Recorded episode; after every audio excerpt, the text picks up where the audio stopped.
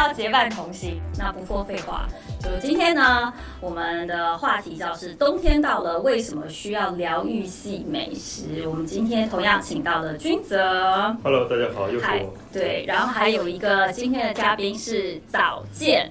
啊，嗨，大家好。你是愣住啊？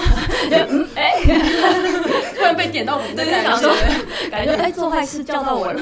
我以为君泽会多介绍一下自己，但看起来好像是老他因为太常来了，听起来像是。目前录的里面，我就只有两期不在。对，所以他现在已经是固定嘉宾，就是哪一天我的节目我不在的时候，就他来录的意思。有点像 co-hoster 了。对对对对对对对，毕竟他一直没有把自己的节目开，所以我们就可以不断让他来节目上。我会开始的，我会开始。开始的是。不是？嗯对对，你要不要先说一下你的球鞋到底买了没？因为我发现就是之前我们的节目录了一起跑步，嗯然后就是下面留言就是问，所以君德去买鞋了吗我买鞋了，对，？And 然后呢？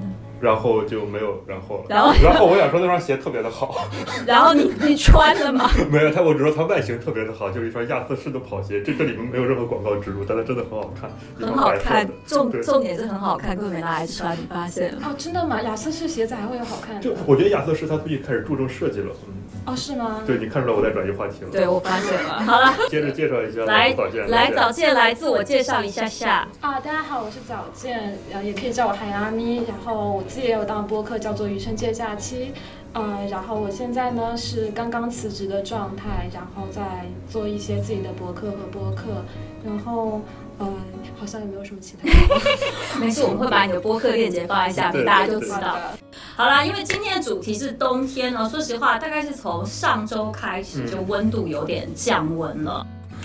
因为我我是北方人嘛，对你这一次第一次是第一次在上海过冬，对吧？对第一次在上海跟大家说一下，你都准备了一下什么来过冬？啊，我现在就是我在出租屋里，我准备了两个电脑风，然后还有电热毯。我还我之前我我是不喝热水的，但我现在我买了一个热水壶。对，然后我现在我会在回家之前，我就提前把两个电脑风，我全都就是远程遥控嘛，就感谢智能家居，就是远程遥控全都打开。就是我我想力保，就是我的家里能有一种我当时在北京的那种温暖的感觉，因为上海的冬天的室内实在是太冷了。但还好，就是因为我有一定的心理准备，我之前在厦门待了挺长时间的，厦门冬天也会有那么几天特别难熬。但我觉得厦门的冬天跟台湾冬天一样，没有冷到让你就是就冷就这么几天，对吧？对对对，但是厦呃，但是厦门跟台湾可能还有比较接近的地方，就是都靠海嘛，离海很近，所以风会很大。冬天的时候，冬天的时候风会特别的大。嗯，然后我我很难想象，我当时我在那个我刚去厦门读书的时候，我是一个山东人啊、严格来说我是青岛人。自己哪里人，每次都说不清楚是怎么回事不要。撇清关系。对你看，你要歧视的，歧视。对，这是一个地狱梗啊。然后呢，就是我当时我刚去厦门的时候，厦门对我来说是一个热带，对不对？我就是。然后呢，热带它怎么可能会冷呢？我甚至我都没有带棉被，我没有带羽绒服，我记得我带了一个羊毛衫，还不是毛衣，我就过去了。然后等到十二月份，我就觉得自己好无知呀。而就是你真的你没办法在室内待着，你只能去室外晒太阳，就是还好厦门太阳挺好的。嗯，就这样的，然后我就赶紧去，因为我当时我的生活费也不是很高，然后我花了半个月的生活费，呃，买了棉被，买了 棉被，买了买了整整的那些东西什么的，然后 睡觉的时候就缩在那儿，哇，好惨对，但哦。还好厦门的冬天不会持续特别久，厦门其实比较难熬的是比较潮湿的时候，这个等到春天我们再聊。嗯，好，对对刘姐，那早见呢？早见你其实应该很习惯嘛？请问一下，长三角地区到底如何度过冬天呢？呃，其实我以前小的时候只是觉得冬天都是这样的，直到我后来去了北京工作之后，发现冬天居然还能温暖如春。就是在北京，你其实，在室内是可以穿短袖的。对，对，然后后来就是，其实我。就是开始工作之后，在上海工作之后，你会发现你去公司也是很暖和，然后回家之后可能就钻到棉被里睡了。所以我觉得在在家时间不会太长，就不会像君泽一样有这样的困惑。但现在我不是辞职了嘛，然后一天在家里的时间就增加了很多。所以你买了些什么东西在家我会度过冬天？呃，我其实没有买任何东西，因为我现在做断舍离，然后我会把现有的东西做一个类似于就是打造一个自己的小窝。嗯就是我我我原先是在地上铺一个地毯，然后上面放放一床的棉被，嗯然后平时就在那边，然后放懒人沙发，可以在那边做一些自己的事情。嗯但后来的时候，就是把这个照片就 PO 到了网上，然后有人跟我说，你可以在下面放一张电热毯。嗯我就灵机一动，把床上那个电热毯拆下来，放在地毯上，然后它就变成了一个有点像是地暖一样的东西。嗯对那里就会很舒服。你家有养宠物吗？没有？据说上面会长猫，但我对找不出来。对对对对，我也买了电热毯、地毯电热地毯但是呢，到现在还没送到，因为我家也是，就是我去年住的房子是比较小，然后它其实很就是面南，所以特别特别温暖，所以我就去年我记得我在家没什么冷过，但今年搬家了之后，我发现冷爆我了，我已经买了两个电热器，然后买了。然后家里也会开空调，但是因为空调开很很干很干，所以我就不大喜欢。然后我们家所有的猫呢，就会不断对对一直长在身上。所有的猫只是几只，我想就我们家有五只猫，我们家猫就会所有的猫就会在你可见的范围内，随跟着你的电热电热器，大家就这样围着一圈。你有没有想，哎，好好好挤哦！突然觉得家里很小。一圈的猫，对，一。圈的猫，所以我在想，如果你是有电热毯在地上的话，如果你家有养宠物的话，它们应该会飞奔而来。嗯，哎，那你们最喜欢冬天的是什么？什么是你喜欢冬天吗？你是喜欢冬天的人吗？赵姐，我不是，我是喜欢夏天的人。所以冬天你会觉得特别，哎这是那个保温壶已经拿出来，好，我去打一个。这好大就呀！录到一半，突然有人开开开打开保温壶。所以你最喜欢冬天什么？呃，如果让你选的话，我其实最喜欢冬天的是圣诞节，嗯啊就是圣诞节是我在冬天里面唯一期待的一个东西。嗯对，因为我可能就是受日剧的熏陶会比较多一点，因为看日剧比较多嘛。然后在日本文化里面，其实圣诞节是一个非常重要的节日。嗯啊、它其实是属于比如说恋人的一个节日，然后你就会想象在圣诞节的时候，可能就会有下雪，然后会很安静，然后会有呃和朋友或者和朋友和和爱人一起度过的一些时光，就会让人觉得很温馨。对，而且日本还有温泉。对，是的。呃，但我有一年去东京过过圣诞节，然后东京不是都会有那个街，就是它会整个市政厅会挂满那个灯嘛，但是你要去看那个灯是要排队的，所以就在就是在寒冷的冬天，下着就是零度左右，然后包的跟球一样，然后就大一直排队，大概走几个小时，为了去看亮灯。然后最好笑是亮灯的那个瞬间，所有的人是拿起了手机。就是五四三二一，耶！然后大家都拿手机，就想，哎、这个画面好怪哦，大家不是应该欢呼，就大家是不约而同的把手机打开。就是我印象最就是颇深的一次，就是在国外过圣诞节的感觉。那你喜欢冬天的什么呢？我喜欢冬天的什么？我想一想，我喜欢冬天可以窝在家里，就是那种感觉吧。对，那你夏天也窝在家里对，我想啊？夏天窝在家里就好热，而且开开空调好费电啊。哦，我觉得这个原因可能就是因为我之前在北方暖气就不需要我付，我是租房子，然后哦而，且北北方的暖气不是自己付钱的，而而且还有一个就是说，嗯、因为夏天的时候就是那样子，你的嗯怎么说？夏天的时候，你外面和家里是一个区别不大，气温区别可能不大，家里更凉快一些，就是没有那种明显的回家的那种感觉，就是温暖的家。但是呢，温暖的家在冬天的时候就特别的明显，你一回到家，哇，所以如果家里不够温暖，就不想回家，我想在商场待，商场对，我觉得就。是这样，所以这就是为什么我要买两个电脑风的原因。嗯，对那有冬天什么必做的事情吗？冬天必做的事情，嗯，我之前我会在冬天看《指环王。为什么要在冬天看一个感觉也非常冷的一个剧呢》，？因为冬天我可以很舒服的，就是说 我一边眼神一边在偷瞄那个早间，保温杯保温杯已经把那个 他的保温杯里面装的是热水，全？都是热水，对然后注满了一半，然后他已经在我面前开始保暖的喝起了开。始调温，对，为什么要看《指环王》这么冷？呃，因为《指环王》它三部大概总共是十三个、十四个小时嘛，加长版的话，然后呢，这个时候你就需要有一个，就其实就是窝在那儿。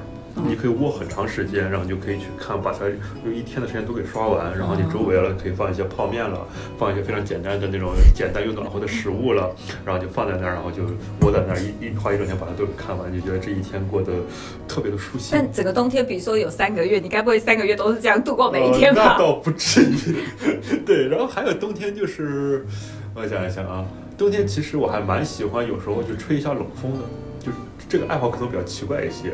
嗯、这个你是北欧人嘛？就泡一下温泉之后要跳出去动一下才差不多就？差不多就就就这种感觉吧，就是交替。对因为你早上就是说这种冷风会吹得你特别的精神。就是这种冷的感觉。嗯但是我就不太喜欢南方的冷，就是大家都说南方就是魔法攻击嘛，北方是物理攻击，嗯然后可能就是说西南一带就是物理加魔法都有，然 后就是说它那种，呃就是说北方的冷它比较硬，干冷，对，它比较干，它比较硬，然后呢，它是会就好像真的是有人扇巴掌一样把你给扇醒，就那种感觉。但是呢，就是说，呃呃，南方的冷是有人把你拖进去呃一一潭冷水里面，是有一种窒息感在里面的，所以就是南方的冷不会让人觉得精神。我之前在北方的时候就还还可以蛮喜欢接受对不对深呼吸一口冷空气，就这种感觉的，还是挺好的。那早见呢？嗯，我喜欢的事情是你刚刚问的问题是喜欢的事情是？。对，喜欢做些什么？布置家里成圣诞气氛吗？呃，我喜欢就是晚上的时候，我会邀请女朋友过来来家里，然后我不是搭了一个地上搭了个小窝吗，嗯然后我们就一起躺在被窝里面看电影，嗯然后点着香薰这样，然后因为可能大家都是就是附近的朋友都是住的比较近的那种类型，所以他们过来之后，其实回家也会很快，但是这样子就是一起看电影，并且去讨论这个电影的一些剧情，然后一起就是香薰在旁边，就是绵绵你就觉得很放松，对不对？就很有很温馨，对，很温馨，很有家的感觉。我觉得其实感觉大家对冬天的都是跟温暖相关的，反而是因为冬天你就格外能感觉到温暖。对，那最不能忍受的是什么呢？最不能忍受的就是早上离开被窝，就是好难爬起来，是不是？对，你就觉得自己想长在被被子里面，就这种感觉。哎那早早见呢？早见最不能忍受是什么？我觉得是一样的。我我记得我或者是晚上的时候钻进被窝的那一刻，和早上离开被窝的那一刻。钻进被窝那一刻，因为被窝是凉的。对是的，我还有就是中间如果睡到一半要起来上厕所也是很痛苦，你就会在床里面纠结，我到底是要去上厕所还是不要去上厕所，因为实在太冷，我不想离开。哦对对对，还有一个就是，比如说你上床之后，但是呢，你你在那窝里一会儿看看书、刷刷手机什么的，要关灯。对，要关灯，就好难呀。这个时候，虽然这个灯你只需要起来大概十秒钟之内就能完成，但这十秒就觉得我不想起来。你的智能家居呢？你不是有智能家居？对啊，就是我家也需要智能家居。灯还没有做智能化改造，所以我现在的解决方案就是我在床头摆了一个灯。啊，对对我以为说我就摆了一个棍子，随时可以把它按掉起来。对。我冬天有个习惯，就是我是不会开大灯的，我只会开一盏小小的夜灯。嗯就我回家的时候，从我入到家门开始，可能就只开那一盏小夜灯，就会让人有一种很安心的感啊，觉。风雪夜归人。对对对，开大灯就会突然有一种在办公室或者咖啡店的那种感觉，太明亮太亮了。对，太亮了。哎，我想问一下，就是因为你是台湾，然后后来主要在香港，台湾、嗯香港，那你对冬天的感觉应该跟我们很不一样吧？我其实对，因为香港跟台湾都还是比这边再暖和一点，对对对然后我们可能冷，真的一一年冷个十天，我觉得就打死了。但是也是就是房间特别冷，可是你又觉得买一个暖炉是。不划算，因为你一年就10天用十天，所以就会买那种小的，然后只吹脚，就是只吹着你的那一种嗯的那种灯。然后，但我因为怕冷嘛，然后我记得我的绝活就是，我会把早上就是睡觉的时候，我会把早上隔天要穿的衣服全部都放在被窝里。啊啊啊！一方面呢，它会是暖的；二方面你要换，因为我觉得早起换衣服也很痛苦，嗯就要脱，就是呃你。就可以在被窝里换好衣服。对我从小就会把什么校服、运动服什么我都塞在被子里面，然后只要我睡醒需要换衣服，我就会就是包在里面，然后换好穿好，我不冷。呃，我妈，我就在我小时候的时候，我呃就是我是农村的嘛，然后所以我家是睡炕，就你们知道炕吗？哦，好这个东西舒服的感然后就是有一个灶，然后去。有一个什么东西就可以烘。然后呢，我妈就会在呃早上的时候，就一边我上学之前一边准准备早饭，准备早饭的时候就会先把我的校服给塞到那个炕的被子下面。暖一暖，对，然后这样子，我吃完早饭正好换衣服的时候，就可以换上一身特别暖，就好像烘干过的那种衣服的感觉。对，嗯我就忽然想想到这一件事儿。对我觉得也是，而且会觉得特别舒服，对不对？对对对对对，然后炕，说到炕，我之前我小时候我经常发烧，我经常发烧，然后而且我总是在过年左右发烧，因为冬天嘛就比较冷。就有一次就是过年我我爸妈在下面准备年夜饭什么的，就是煮肉了，煮各种东西，然后我在炕上发烧，我在炕上呃打那个点滴，呃呃就输液，然后结果就特别的热。我就觉得超级热，就下面我就觉得他们在下面做饭，我感觉要把我给烤熟了。而且问题是还只烤一面，因为我在输液，我又不能翻面儿，我就一直 就这一。面是熟，另外一边是生的。对对对对对，就这种感觉。嗯，那对，现在那早见呢？我觉得是那种畏手畏脚就缩在一起的感觉，因为我是就喜欢往外跑，然后又喜欢运动。那冬天的时候，你就会想到，可能你的衣服还没有干，或者是你要穿好多好多的衣服。然后你可能如果是户外运动的话，你就要穿很多的衣服；如果是室内的话，你到了之后要把很多衣服卸下来，对，然后要重新穿回来。就这种畏手畏脚就缩在一起的感觉，让人感觉不够那种打开，就很不喜欢。伟杰不也喜欢运动吗？那你对那个？对我今天还骑车来的，然后我觉得痛苦的点通常只有在刚出门的那个瞬间，因为如果你开始运动，就比如说我前两天还跑步什么的，就是你要出，你需要勇气才能踏出家门，但是你一出去之后，你想说。好冷哦，那还是动起来吧。然后你就开始跑啊，或骑车啊什么，就觉得还好。但是我觉得冬天运动是非常爽的一件事情，对不对？上海冬天有个问题，就它经常会下雨，然后你户外就不能跑步，只能在室内。嗯，对我到现在还没有找到健身房去跑步这件事情，因为我就想，我还是喜欢可以在户外动。我也是，我很讨厌跑步机，而且我跑室内，我总觉得自己像仓鼠。我也觉得，那那个滚轮，对，我觉得说，我我是一个人，我需要有尊严，为什么？要让像仓鼠一样在那个跑步机上跑，对，所以我就会尽量，就算是比如说前几天还是有点下雨的时候，我还会觉得哦，如果是小雨，我就还会就戴帽子或者穿穿防泼，我还是会尽量让自己去动一下。然后呢，我觉得很多人因为我是南方人嘛，所以大家最常，比如就每次下雪，大家就会说，哎呀，是不是没见过雪啊？是不是觉得雪特别有趣啊？怎么样怎么样之类的。早见你喜欢下雪吗？我还挺喜欢，我觉得下雪很浪漫。就如果下雪的话，我是不会撑伞的。我不知道北方人撑不撑伞，但是可能南方其实很多人下雪会撑伞，因为会觉得这也是跟雨差不多的东西。嗯，但我会觉得就是雪落在头上和身上是一件很浪漫的事情。所以下雪的时候你会做什么？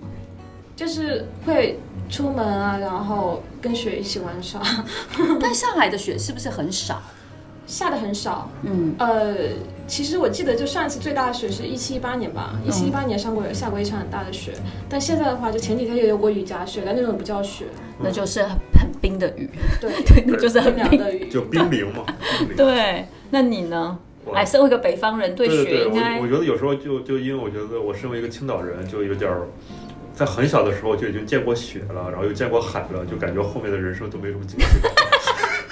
就是我该见过都见过了，是吧？对，但但我哎，我我其实特别想问你，你你第一次见到雪是什么时候？会很激动吗？我第一次见到雪是去日本玩，然后大概什么时候？大概就小学吧。哦。然后去的时候当然很激动啊，就第一次看到雪，然后就哇，好好玩呢。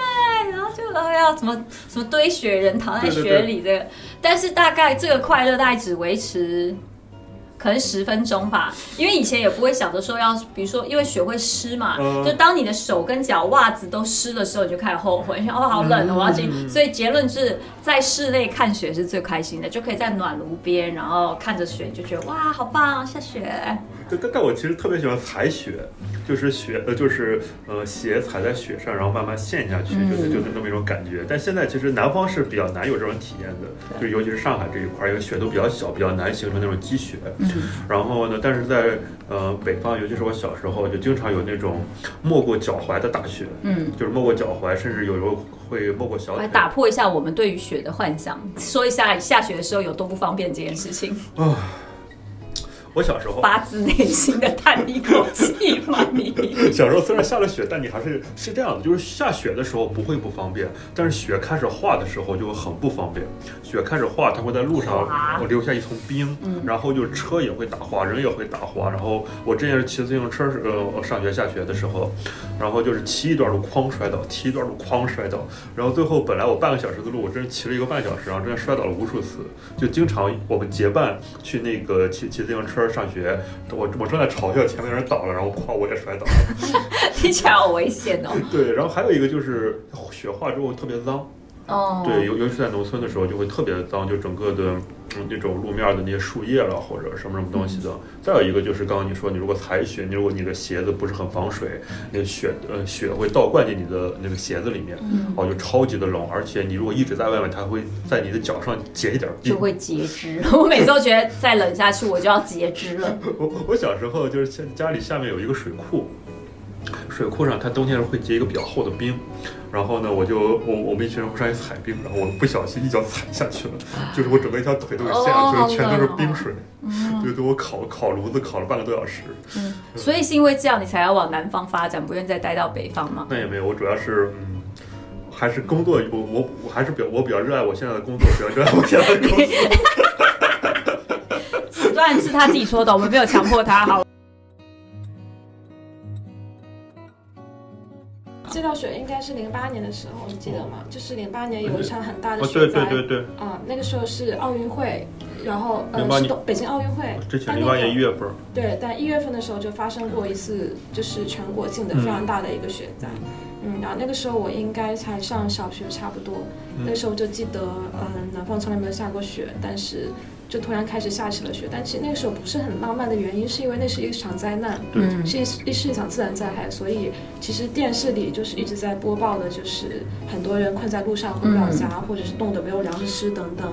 嗯，所以一开始关于雪的记忆反而不是那种后来的那种新奇和浪漫。嗯，那后来呢？什么时候什么时候开始转变？对于雪是有一种节日感的那个感觉？呃，节日感应该是后来上大学的时候就开始接触一些日剧和日本文化，然后包括看一些韩剧，就是在冬天的时候都是说要表白的季节啦，啊或下雪的时候要跟喜欢的人在一起啦，嗯或者是要吃什么炸鸡啦，什么呃肯德基啊等等，就是。当你去看了一些影视文学作品时候，它会赋予雪一些其他的含义。嗯，我印象中对雪最深的一个，就是让我觉得很浪漫的是，天哪，就是哎，那叫什么？有一个中山美穗跟不那个、哦那个叫什么来着？完了，情书，情书。对对对对，情情书。然后我就记得他在大学里面跑跑跑，然后就大喊 o g a n k i d e s k a 然后我就觉得哇，好浪漫哦。然后我有一次去芬兰的圣诞老人村，然后他就是全部皑皑白雪，然后我就硬是要喊一下，喊完这种也还好。心满意足。对，就心满意足。OK，我重新还原了就是在雪中那个浪漫的那个感觉啊。好，那因为那个就君泽有提醒我们要来说一个八卦，就是那你有觉得冬天比较下雪，或者是冬天比较适合谈恋爱这件事吗？哦，我会觉得，就是我在地铁上看这个提纲的时候，我觉得，哦，这个好像还挺，真的还挺那个你什么的。要愿意分享一下因吗为？他最近开始一段恋爱，对不对？哦，对，是的，而且就是我发现，呃，我之前谈的很多恋爱都是在圣诞节分手，或者在圣诞节在一起的。就圣诞节是一个非常有魔咒的一个节日。然后就是我不知道，就是你们有没有听过一个日本乐队叫 Back Number？嗯，然后我在冬天的时候就经常会听他的歌，然后我就制作了一个他的歌单，就是很多年前制作的，然后他的名字叫做《冬天真是一个适合恋爱又适合失恋的季节呀》。哎、你会可以把歌单分享给我们吗？我想听一下。可以啊，然后这里面是很多就关于冬天适合听的歌。嗯。哦，哎、不我其实看到这个提纲的时候，我自己也想一想，说，哎、我好像大部分的恋爱也都是在快要进入冬天的时候，就比如说暧昧期到在一起就这样。但是呢，我但是我有一次唯一的分手也很惨，也是差不多是在就是也是在差不多冬天的时候。我以前觉得就是冬天就是浪漫的季节，对不对？嗯就是因为没事干嘛，就是又有节日的气氛，然后就好适合恋爱，好适合那个。但当但是如果你是在冬天的时候分手，你会觉得比平常时间分手更惨，更彻骨。是不是？对对对是不是更痛苦？对的，我记得我那一年是分手了，然后我还跟我好朋友们一起去了韩国跨年，嗯，还差点死在韩国。啊，死在韩国，我一定要讲这个故事，让大家知道有多。就那时候韩国已经零度，然后我们就想说，首先我们就想说，我们要一起去看那个普信阁的那个钟楼，可以敲钟嘛。敲钟然后呢，就发生了很类似这一次，不是在离害开，对，就非常我会完全可以理解为什么会死人。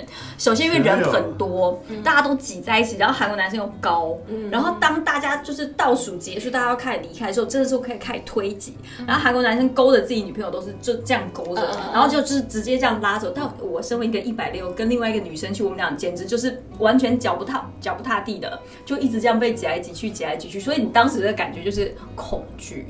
然后呢，再者是因为大家都成双成对，你就觉得自己很惨。然后我跟我朋友那时候住韩屋，然后是烧煤气的那种灯楼梯，然后就那一天就觉得，妈呀！我若继续再住下去，我今天就死在韩国，客死异乡的感觉。所以我觉得，真的冬天不要随便分，冬天恋爱可以，真的不要随便分手，对不对？是的，太惨了。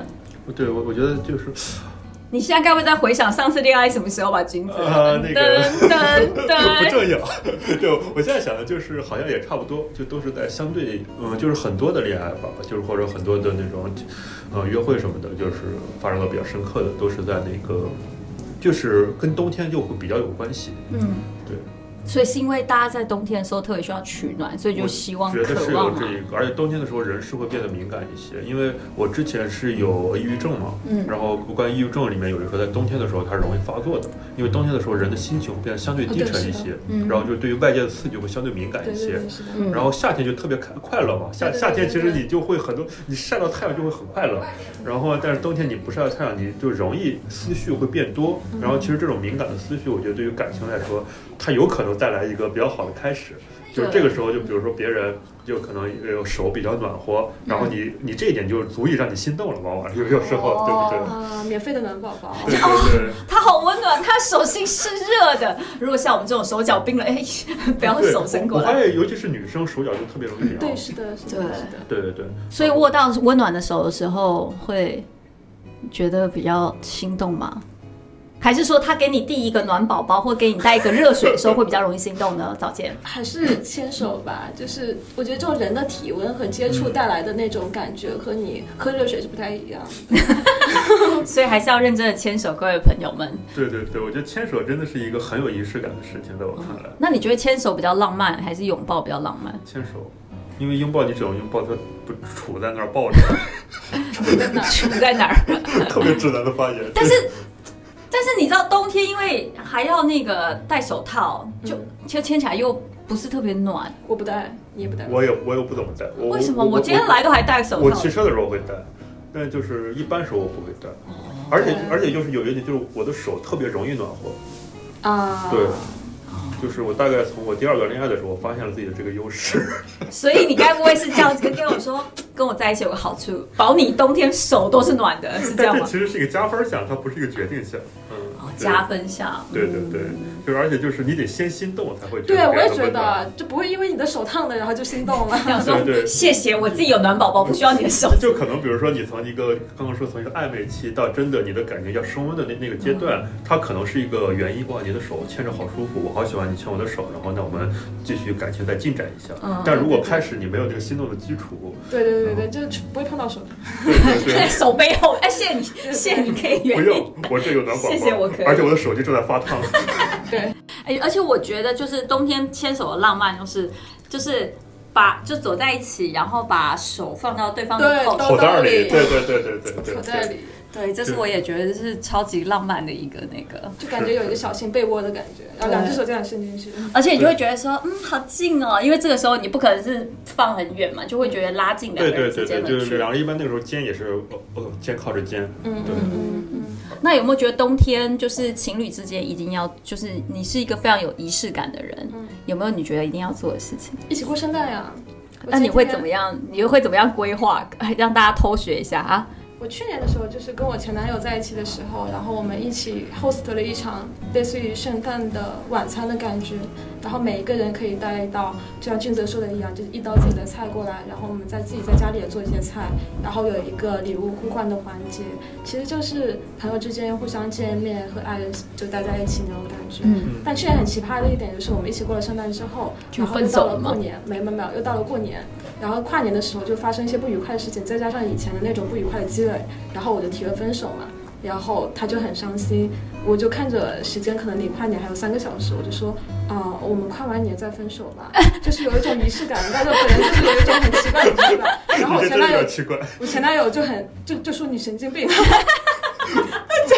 他想说你都跟我说分手还要等三小时，那这三小时我们是在一起还是不在一起呢？对啊对啊，他就觉得神经病。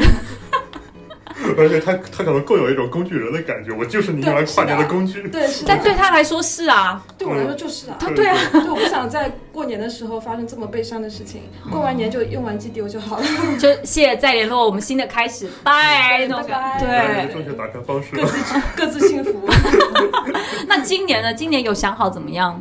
今年我前段时间刚和朋友就是规划了一下，我们可能我们在愚园路就租了一个小小的别墅，然后也是大家会一起过去庆祝圣诞这样。但是就是我跟我现在的男朋友在讲这个事情的时候，他可能因为工作的事情去不了，平安夜去不了，然后啊因为这个事情跟他吵了一架，因为这个事情对我来说很重要，但他其实也有自己的一些苦衷嘛，所以，所以就是会因为这种事情吵架。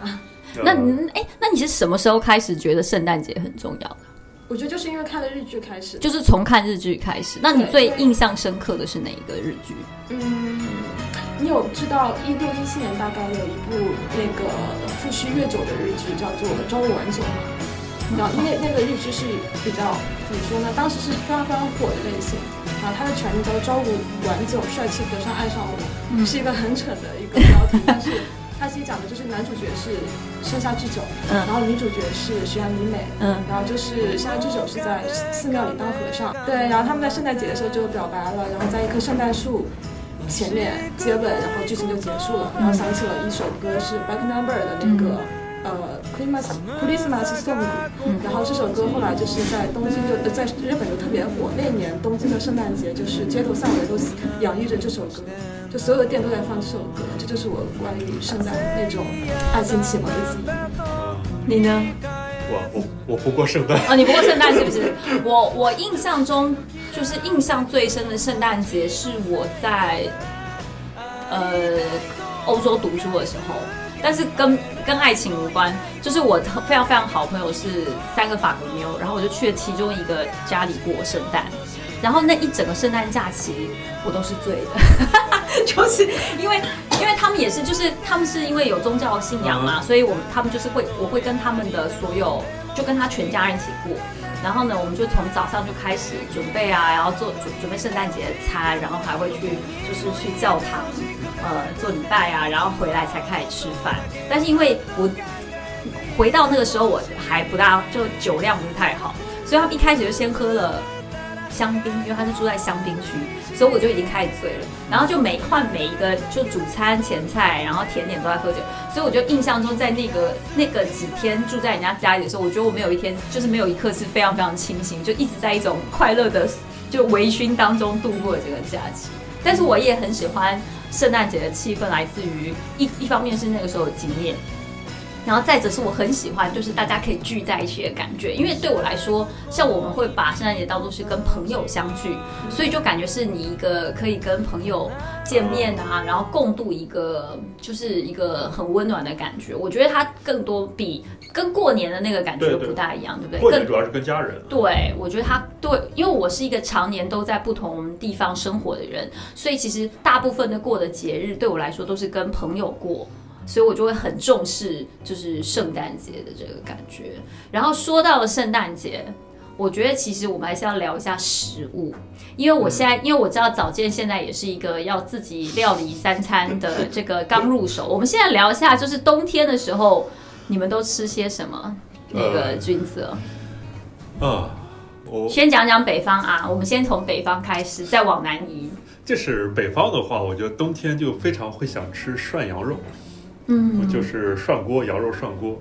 就是我觉得那个是一个特别，就是不管从任何角度都特别适合冬天的，因为它有火，然后你们都已经有炕了，整个家都是暖的，还要啊再吃涮羊肉吗？啊对，而且涮羊肉是我就是说后面就是说去了北京之后，呃，吃的。我小时候啊，小时候，呃，农村的一个特色基本上就是杀猪菜对自己种自己吃嘛。然后所以对杀杀猪菜，然后还有就是那种呃蒸年糕，这这跟过年相关，馒头。然后还有就是那个呃家里会囤一大堆的大白菜，嗯 对，然后还有地瓜什么的哎，，大白菜，我一直想问，你们买这么多大白菜放哪里啊？呃，不是买，就是是自己种的，那个时候、嗯放地窖里。哦，对，会有一个地窖，然后所以不是放在就是晒在外面这样子啊，不会晒就是如果是放在外面，那也会盖一些布，因为冻会冻坏，然后哦所以往往会先囤在地窖里面。那放在地窖不会坏吗？嗯、会坏一部分，但是因为大白菜这个东西特别便宜，那可以放多久啊？一个冬天。一整个冬天啊？对，里面会放大白菜了、土豆了，然后就有时候还会放一些苹果了什么的。当然也也也会那个什么。然后就是在冬天，就是农村那边地瓜，就是红薯，然后南南北方呃叫的有差异。我们也叫地瓜啊，你们叫红薯。OK。对。反正就就就这一个东西，嗯，对，然后就是是一个特别受欢迎的，为什么呢？因为呃，你可以用它可以需要煮很长时间，然后所以你的炕，因为你煮地瓜就变得特别暖和，哦、而且呢，你这个你带一个红薯，带一个地瓜出去出门捧在手里，那感觉就特别的好，然后吃一口就整个人都会暖和起来，所以就是说它就有很多的作用。然后另外还有就是说在冬天会炖肉，嗯，炖那种就杀猪菜一类的，然后或者大的排骨什么的，也因为它可以呃煮很长的时间。然后炕就会特别的暖和，嗯，这是当时在农村的家里哦。还有小时候吃冰糖葫芦啊，冰糖葫芦是冬天吃的吗？冬天冰糖葫芦，为什么冬天要吃冰糖葫芦呢？其实我也不知道，但我吃冰糖葫芦基本上都是跟冬天很强关联的，可能是因为山楂是秋天的一个东西吧，啊、对，然后秋天储存一下，然后呢再加上熬糖什么的，可能是冬天比较合适，因为夏天太热，糖糖会化，慢慢糖会化。嗯。对，然后所以我，我我现在我记得我还有张照片，我现在有点饿，不知道为什么一开始吃食，我有点饿，会开始吃。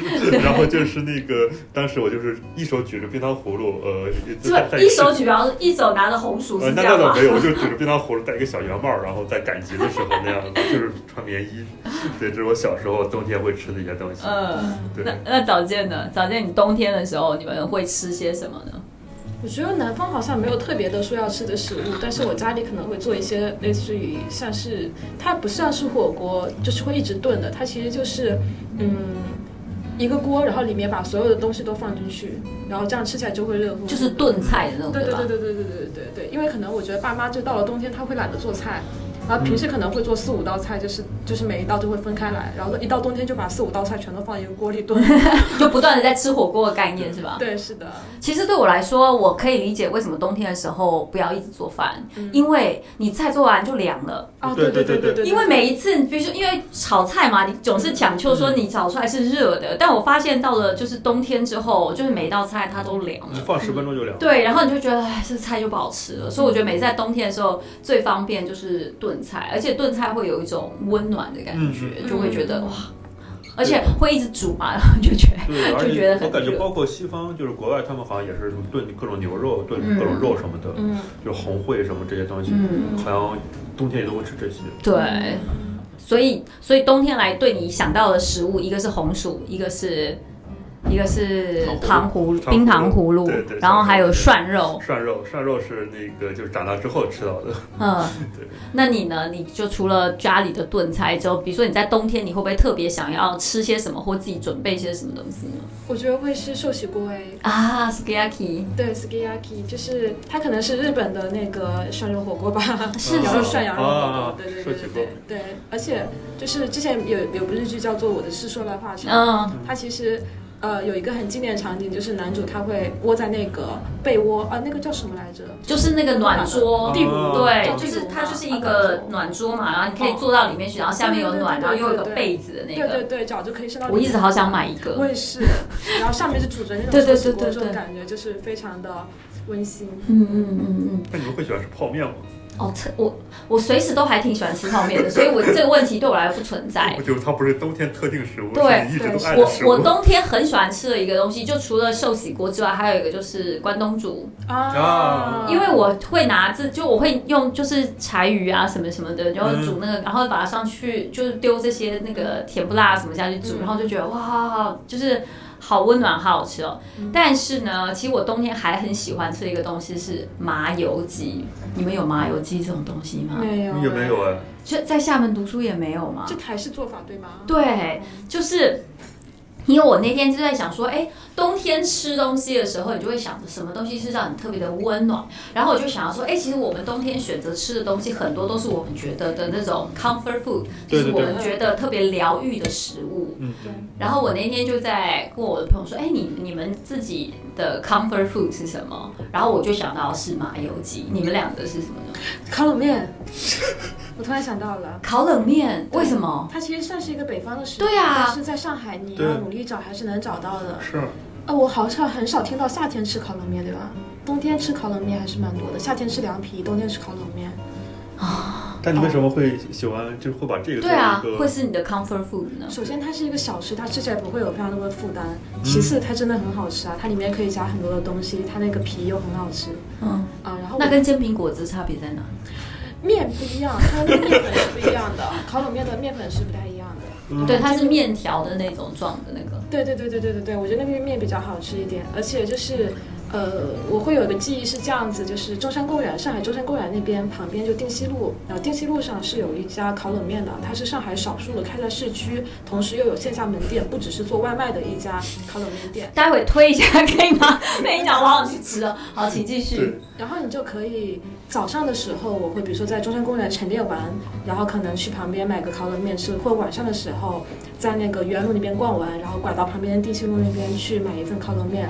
而且烤冷面旁边有一家店很神奇，那家小店的话，它是春天的时候、夏天的时候，它是给一家水果店卖，所以你可以吃完烤冷面就来一份水果，它水果切的非常非常新鲜、好吃又便宜。然后但它在秋冬的时候，它的店就换了，就换了老板，它变成了栗子。啊，对，我也喜欢吃。对，然后你就可以，你就可以就是吃完烤冷面再来一份栗子，嗯烤栗子，然后就是这样搭配，就它会随着季节而变换，很神奇。嗯啊，说到这，我还想到新闸路上有一家店，它的名字就叫做呃 冬天红薯，夏天西瓜。夏天的西瓜很重要。对，它的名字就叫这个。嗯然后它就是一个很小很破的店，但它就是夏天的时候会卖很多很多的西瓜，全都切好，然后一半红红的放在那边。嗯然后冬天的时候，它就卖烤红薯和那种炒货。啊，印象很深刻。它名字就叫这这八个，就很有意思。哦，OK，好，我待会可以骑车去看一下他现在卖些什么。那君泽呢？你的那个 comfort food 是什么？冬天的呀，冬天的不话，，anytime，anytime。哎，它就是那个呃，我讲一下，就是我会呃有一个就是排骨炖排骨，嗯，哦，对，就是是哪一种类型的炖排骨？就是大铁锅里炖的排骨，就是你可以夹一大块肉然后吃，就那种感觉。像是是那种加酸菜的那种吗？呃，可以加可以不加。哎，我有有一件事，就是你们有酸菜白肉火锅这种东西吗？我知道，但我没吃过。好，我们在台湾冬天有一个东西，就叫做酸菜白肉火锅，而且我们觉得是来自于东北的，对。因为东北有杀猪菜啊，其实是一样，还有酸菜啊，但但是你们不会把它做成火锅，而我们会把它做成火锅，这个听起来有点像韩国那个部队火锅不一样它真的就是排骨跟酸菜。哦然哦。后我还记得，就还要烧那种大铜炉，然后里面放火木炭的那种，嗯要烧起来，就觉得这对我来说很多东西呢，就是在台湾吃的，其实在这边是不存在的，或者是你们不会对，这样子吃铜炉里面。放菜，听起来像是羊肉涮锅那种。对，但是我们里面煮的是酸菜白肉火锅，然后我们还觉得特别是就是就是在大陆北方才会吃的。后来我来之后发现，哎。并没有这道菜，就没有并没有这道菜，就哎，所以点不到这个火锅是吗？就题外话。然后我自己是特别喜欢吃麻油鸡，像你们就没有这个。对然后我们就是用那个老黑麻油，然后煎那个，你看我自己都吞口水，然后老姜下去煎，煎到那个外面的那个皮有点卷起来之后，然后像放那个呃放鸡肉下去炒，鸡腿肉啊，然后稍微煎一下，然后再加米酒，而且要是红标米酒，然后标什么意思？它没有，它就是一个标签，它上面有个红色的，它的贴标是红色的，一定要这样做。然后不，我像我外婆做的时候，她就是不加水，所以就是非常有酒精浓度的一道菜。但是就是让你吃来，因为我们觉得吃麻油是非常进补的嘛，嗯而且都是比如说给孕妇啊、受伤的，就是复原的吃的。所以我每次只要吃到，就是如果你对我说啊，冬天就是让我想到的一个疗愈性美食，我就会想到是麻油鸡。那为什么不是夏天因为吃了会流鼻血，太补啊？真的吗？哦因为它非常补，你知道它以就是台湾的话，它是只有在就是比如说你坐月子要吃麻油进补，就会吃麻油鸡，所以它对我们来说就是一个大补啊，真的吗？哦，超好吃的，各位朋友们，你们要是没吃过，你冬天一定要吃，吃完之后你就会爱上它。就是麻油鸡其实它的原料就就酒和鸡，对吧？就是对，就是黑麻油、老姜跟鸡肉。你如果觉得还可以加一点枸杞，但是呃没事，我会分享给食谱，我会做一道教给大家，好不好？就就真的很补，然后你会加个面线，然后就觉得哇，而且吃完你真的会有一种从头暖到脚，保证吗？超级好吃。而且我以为只有我是这样，我那天还特别问我朋友说，哎。就我们有一群台湾朋友在这，嗯在上海，就说来，请说一下你们聊，每个人都说提到麻油鸡，他说对，就麻油鸡，哇，这么补吗？超补的一，定要尝一下。真的是超级补的我。特别喜欢吃鸡肉，各种哦，很好吃，而且要用鸡腿肉，天啊，啊，我对对，就呃就就就非常非常好吃为什么，要鸡腿肉？因为好就是鸡肉耐煮嘛，对因为你如果鸡肉煮会柴嘛啊，，对对对。然后，而且你用其他的肉的话，我觉得又会把麻油的那个味道给盖住，就没那么好吃。所以一定要是鸡腿肉煮才会好吃。哎，那其实你看我每次讲到这，我就会自己觉得，呃，其实两位都是会做菜的，对不对？我勉强算会吧，因为我其实是这次离职之后我才开始学做饭，嗯，所以在疫情的时候没有自己学做饭吗？那个只能叫做维生吧，就是一些速冻产品，你煮煮一煮那种呃，东西。比如说速冻饺子，夸中进去开火，对，我可以举个简单例子，就在疫情发生前的就二月份的时候，我还一直在磨房东，我让他把我家里的冰箱给搬走，因为你不需要。因为我不需要，它又占地方，然后我真的完全不需要冰箱类型，因为我完全不自己做饭。但后来疫情就开始了嘛，所以我买了很多的速冻产品，疫情就吃了两个月的速冻，啊，然后我就不太会。可是那时候也不会想到说要自己做饭吗？有尝试过，然后我烧坏了三个锅，然后疫情的时候又 又是锅买不到，就烧坏了一个电磁炉加三个锅，然后呃筷子也不知道掉到哪里去了。哦 总之就是那个时候就因为你居家办公是很忙的，嗯然后你同时又要自己做饭，你其实有时候比如说来一条消息，你就要去看消息，就要回消息，然后那个就糊了，糊了之后那个锅不知道怎么也坏了，然后。就搞得一团糟，疫情的时候又买不到那些呃锅具嘛，所以你就没法做。嗯我觉得对于你这段经历，我只能说人没事就好。嗯对，是这种锅坏了三个，人就坏了真的，我刚刚有一点想说，到底怎么煮可以把锅煮坏？而且电磁炉，我我其实因为电磁炉挺难煮，呃，你是不是就水干了，你没有那个及时拿开的？对对对，它可能哦烧干了，然后它所以就中间鼓起来了，两边就凹陷哦了。对对对，是是，中间加热太厉害了。对，然后对，然后那那样就不能煮了。嗯，对，因为一般都是菜糊了很正常，但是锅糊了就对锅糊了，我刚刚也有一点点惊讶，就是那也也必须是非常认真在工作，你知道吗？才会完全忽略了这件事情因。为当时你注意力并没有在吃的上面东西，你就觉得能活下来就好了，嗯你就随便塞点肚子就好了。但当时就是远程办公嘛，大家又是处于一种二十四小时待命的状态。嗯，那你后来现在开始辞职之后，你觉得做饭对你来说的感觉是什么？我觉得这个事情，就我终于知道我的菜是从哪里来，是怎么做的了。这个事情很神奇，因为其实我毕业之后就在大厂待着。所谓大厂，它其实就是会给你一日三餐都供给好，甚至还有晚餐，还有呃，还有下午茶下午茶对吧茶，对。所以你就像一只小猪一样被饲养着，然后你每天。到饭点了，你就去食堂去排队，然后排到队你就吃饭，他给你喂什么你就吃什么。然后这种情况下，其实你不必去担心要吃什么样的东西。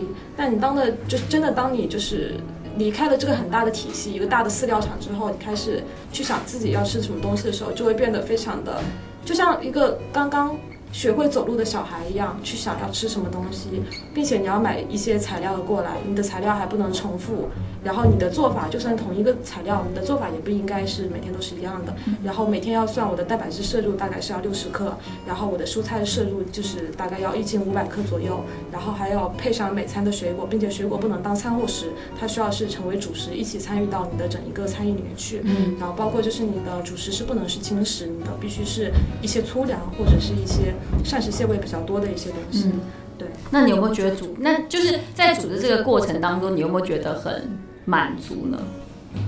会有吧，就觉得自己可以照顾自己了那种感觉。嗯以前的时候，你会觉得像小猪一样，就是饭来张口、衣来伸手那种感觉，其实是一种我觉得不是很独立的那种状态。就是你喜欢做饭吗？你爱上做饭了就是做？饭这件事儿，你会喜欢吗？我觉得我现在比起做饭，更喜欢的是照顾自己的感觉。哦，嗯明白明白。嗯，对，其实其实在，就是在过去三年疫情的期间，很多人都是开始做饭嘛，就开始学会做饭，然后大家才开始知道原来我吃的是什么东西。对，是的。因为其实就像刚刚早健说的，其实，在很多的时候，我们就是因为外卖太方便了，或者是公司总是有员工餐或者什么之类，其实你从来没有去思考说。这个菜从哪里来？他走走走了几步到这一块之后，然后我觉得，呃，你的味觉是会退化的，哦，对，你不知道你到底在吃些什么，然后你就会觉得每一道菜其实要，因为对你来说，你呃呃你没有参与到过程，你只参与到了结果。对对对对？吧？所以当你开始做饭了之后，其实你对于食物的本身是会有更多的敬畏。对，嗯是的，对我我自己，因为我非常爱做饭，因为我去地方太多，我就是一个求生欲很强的人。然后我开始做饭之后，我就会知道说，哎，你的舌头是开始会有不同的。今天你吃到好的食材，你今天用了好的佐料，你今天吃的好的油，其实你是会有感觉的。但是当你还没有做饭，或者说你总是只没有把这个重心放在上面的时候，你其实没有办法。就我常常会跟人家说，我今天用的酱油好好吃哦，大家这样不就酱酱油吗？他们无法吃出对对，这个酱油它分很多种。对，然后我觉得那个成就感就是就很就会你就会发现不懂。就我以前因为我这么爱吃，然后我曾经交一个男朋友，就是对吃完全没有那个，他就是一个对吃完全不，就对他来说吃东西就是饱。就可以，他不需要是美味，所以他无法分出来好好吃以及不大好吃，还有难吃，他觉得就就这样，然后我就觉得分手之后想说，怎么会跟这个人在一起呢？我会说对，大家都会这么想。就是说，喂，我这么一个爱吃的人，而且我又很爱做，我就会觉得好失好失落，就没有办法有人跟你分享那个快乐，对不对？对对对就是喜欢做饭，就特别想做饭给别人吃。对。嗯，君泽是很会做饭的，来说一下，说一下你为什么会开始做就？是呃，因为《中华小当家》动画片，动画片就是那个动漫，小时候看的时候，然后就有时候会想去模仿。对我之前还记得我做的第一道菜是一个呃很简单蛋炒饭，就是我用的丝瓜。现现在我我不知道有没有这个称呼了，就是丝瓜蛋炒饭。丝瓜是我家墙上我自己摘下来的，其实还其实还没有熟。当时那一天我应该是得病在家，我爸妈都不在家，只有我在家。然后呢，我就想自己炒个饭试试，因为家里有隔夜的米饭。然后我就摘了丝瓜，然后随便切了切，然后找了一个蛋，呃，鸡鸡蛋，呃，也是自己家呃的鸡下的蛋你，家吃好健康哦，好好哦。然后呢，结果就整个都煮糊了。对，我就不得不那个什么，不得不不得不什么？然后就是全都给扔了嘛。嗯，但是我最早就是还还跟着，反正就做各种各样的，就比如说它里面说你要炒白菜的时候，你最好敲打一下，这样它的纤维会更烂，一点入入口会更舒服一些。所以你的启蒙是因为中那个小当家小，当家对，然后后面我就会自己的去琢磨一些新的做法什么的。嗯呃，因为其实我爸妈不怎么让我做饭，因为而且而且其实用大锅炒菜跟我们平常做饭是不太一样的。但我反正我一偶尔我，而且我总喜欢在菜里加一点创新，我爸妈就很讨厌这一点，因为我的创新基本上都会失败。我其实就是对我懂，我懂，我懂这个意思。对，然后反正就是现发展到现在也没有很会做饭，就基本上简单的菜就按照菜谱来我都能做。嗯而且就确实，就比如说我去年去年我也离职了一段时间嘛，然后我在家学习烘焙，嗯就发现还行，就还挺好的。就是那种，因为我基本的什么和嗯和面了，然后搅拌了，然后怎么着那些材料配比，我基本上我都有一个数。嗯然后就烘焙对我来说就没什么太多难度。嗯，所以现在我去蛋糕店，就是在我看来，你们看来可能是一个曲奇，是一个饼干儿，在我看来，配料表，对，它是百分之五十的面粉，百分之二十五的油，百分之二十五的糖。所以我现在就不太敢吃那个东西了。哦，我我懂，我我以就是我原呃还不会做蛋糕之前，那就会做蛋糕。我以前很爱吃甜点，然后就想说，那我要去学做蛋糕。然后我就学做了几个之后，我就再也不敢不学了。因为要加很多糖。对，还有奶油、对，黄油。然后我觉得我看了，我做了，我就不敢吃了，我就会有那个心理暗示告诉我吃了会胖，所以我就停止学学甜点。我想说，那还是不要告诉我好了，因为我学了我就不敢做了，不敢吃，我还想吃，就放弃了学习这件事。我以为你放弃吃甜点，没想到放弃做甜对，点。放弃做甜点就吃，就吃还还重要。吃还是吃，但是就会控制数量。对对对对对，就这些东西，它真的，而且就是它这个东西，就是如果没有特别怎么说呢？如果你不加糖，不加足够的糖，它不好吃。对，就是你没法把奶油打发，你或者是说不脆啊，对对饼干不对对脆啊什么黄油。就是说，比如说曲奇，它真的是靠油嗯跟糖才能支撑起来，嗯你少加是很难吃的。啊，所以其实你知道吗？就是在我们就是我们刚刚聊这个吃的这一块，其实很多人就说，呃，刚刚不是就是君子也谈到这个抑郁症啊什么之类，其实吃也是一个解决抑郁症的方法。对，是的，对对对，嗯就是因为我我觉得做饭它对缓解抑郁症、对缓解心情是很有帮助的。呃，就是我之前。我有很多朋友喜欢做烘焙的朋友，他们都觉得就是说打发奶油是一个特别治愈的一件事儿。哦，对，然后呢，做饭的话，就是你真的会全身心投入到做饭这件东西里面。就比如说我我我我刚跟朋友说，我说我我周末我要炖个排骨，请他呃呃来我这儿吃。然后就是你把排骨放里面，然后就感受到那个材料的变化，嗯然后慢慢的感受到那个香气，对，就这样散发出来。嗯就真的那个整个过程，你会非常的享受，非常的沉浸其中。对，因为他们说，就是你在消化的过程，就是说你在吃东西，你在吃好吃的东西，除了说你享受煮饭的那个过程之外，你在吃的时候，你也会，你身体也会分泌类似多巴胺啊、血清素啊，就跟我们去运动一样，对对对，会让你开心跟快乐。所以他们有些人就会利用就是吃的方东西去给你的内心补充，给你身体补充快乐的元素。对做做饭，它也是一种心流状态。就是如果你拔高一点说的话，我觉得。其实是的。你觉得呢？你最近每天三餐，我看你还写自己写菜单啊，对，是因为就是我最近在看一本书，叫做《你是你吃出来的》。哦、y u are what you eat。对对对对对对，然后那本书是安贞医院的一个营养学的专家写的，然后他其实以前是一个神经系统科的一个专家，但他后来就是自己生了一场很大的病，但他通过食物疗愈的方式让自己好起来了。正好那个时候是一九九几年来着，然后全国就是要求三甲医院都设立营养科，所以他就自自告奋勇去当了这个营养科的一个什么科长什么之类的，然后也接触了很多的病例，所以就开始做这一块的研究嘛。它其实核心的理论就是你很多的一些病，不管是刚刚所说的抑郁症，还是可能你会得到一些胃溃疡，或者是你呃平时就是嗜睡或精力不好，或是皮肤很干燥等等，都是因为你的饮食的一些问题引起来的。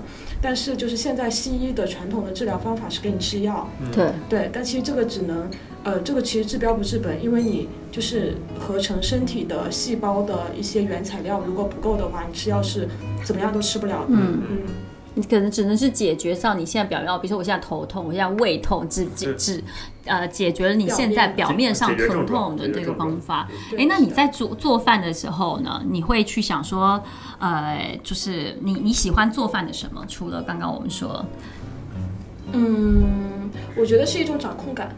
就其实跟运动是一样的，运动其实是你对自己身体的一种掌控感。但是我们都知道，其实人的身体是饮食、睡眠和运动三个可能一起构造成的。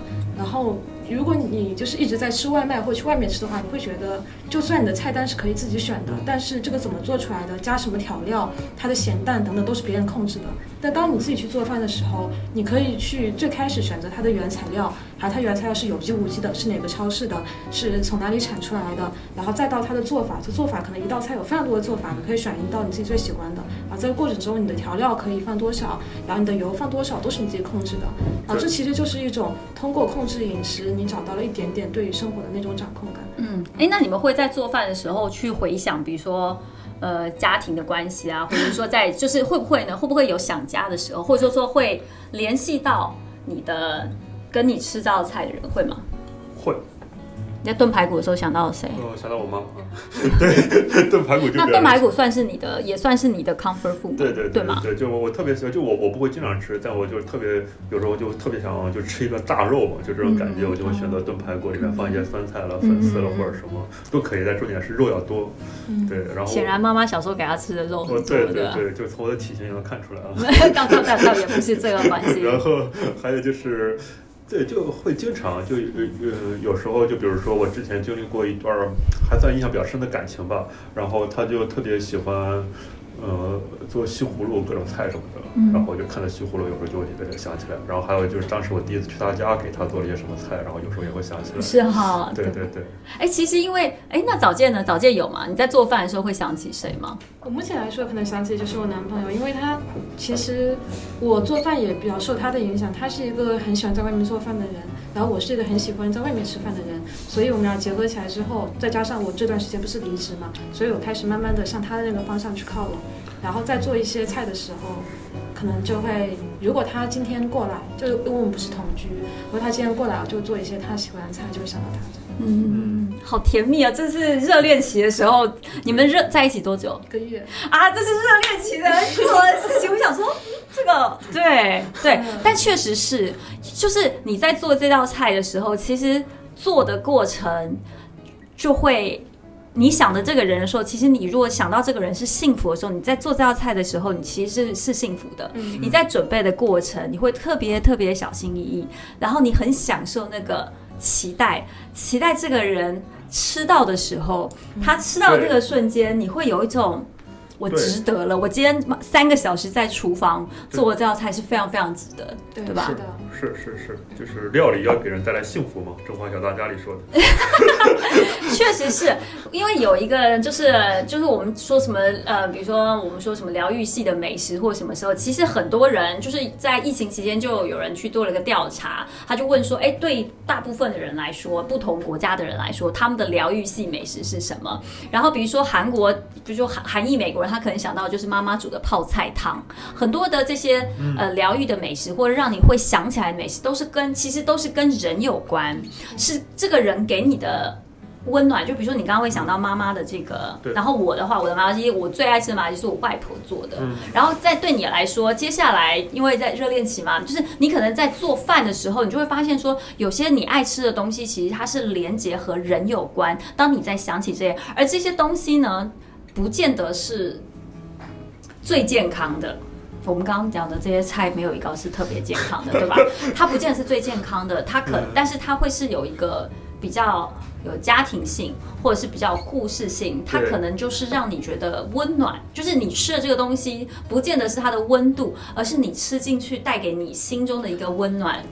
对，我记得就是那本书里面他提到说，呃，地中海饮食现在是被公认为世界上最健康的饮食，然后其实有很多原因，一二三四五六七八可能都讲在都在讲它的营养结构，但第九点的话，它讲的是因为地中海的人们他们很注重家庭，他们会一起和家人或者朋友一起共进晚餐，呃，共进食物。其实这种氛围的营造，就大家一起吃食物那种幸福感，也会通过食物传递到你的身体里面去。嗯，对，像我有时候也是会，比如说我可能很低落，或者是我很，就是我今天非常的不开心，或是我觉得我需要一些能量的时候，我就会去煮几个我觉得是我的很疗愈的食物。对，而且有时候就比如说想家的时候，嗯，就会那个吃一点，可能呃你能想起来家里的。对，比如说炖大排骨，对对对，还有比如说想想某些人的时候，对，对而且有时候你意外的吃到那个东西是能够引发你的一些很多的思绪。对对对，而且还有那个气味，就是比如说你说西葫芦，然后我曾经有个男朋友是就是北方人，他们就会做胡那个胡塌子啊，。胡桃啊对对，然后我就会为了这个人去学做这道菜，原因是我想要他吃到的时候是幸福跟开心的。对对对，但是分手之后我就再没有，胡糖子还是好吃的。不能不能那个对吧？是不能就是好好我会那个。那其实我觉得啊，就是冬天给我们的感觉，虽然说可能我们聊到是它有有有圣诞节的气氛，它可以让你呃觉得想要恋爱，然后想要什么。但我觉得更多的是我们希望在冬天当中寻求温暖，温暖，对，对不对？你觉得呢？是。我觉得冬天的时候你就格外想跟一个人在一起，嗯就这种感觉吧。就是可能是恋人，也可能是朋友，也可能是家人。嗯但你冬天的时候就很容易想去寻找那种温暖，而且尤其是冬天，你会变得多愁善感一些。嗯，那热恋中的小美女对于冬天还有什么样的一些想法呢？我有我有点想分享一个 MV，也不是 MV，是 CM 吧，相当于电视广告，它其实是，呃，就是一九八九年的时候，日本的一个 JR Express 一个新干线的公司，它出的一个广告，就是你们知道山下达郎吗？嗯他有首歌叫 Christmas Eve，嗯就是圣诞平安夜那首歌就很火，可能圣诞节的时候大家都能听到。但那首歌其实在发行的时候并没有那么火，是那个 JR 公司把它作为他们 CM 的广告之后，它才开始变火的。嗯然后那个 CM 的广告，它其实是呃一九八九年、一九七七几年的时候开始，就是一个泡沫时代的晚期。嗯然后那个时候其实大家呃泡沫时代的之前的时候，就是那段呃经济非常飞黄腾达的那个时段的后期，所以其实那个时候大家都很有钱，大家会去。呃，情侣会在圣诞节一起去，比如说住高级的一些酒店，或者是买奢侈品，或者是去很好的地方旅行，等等等等等等。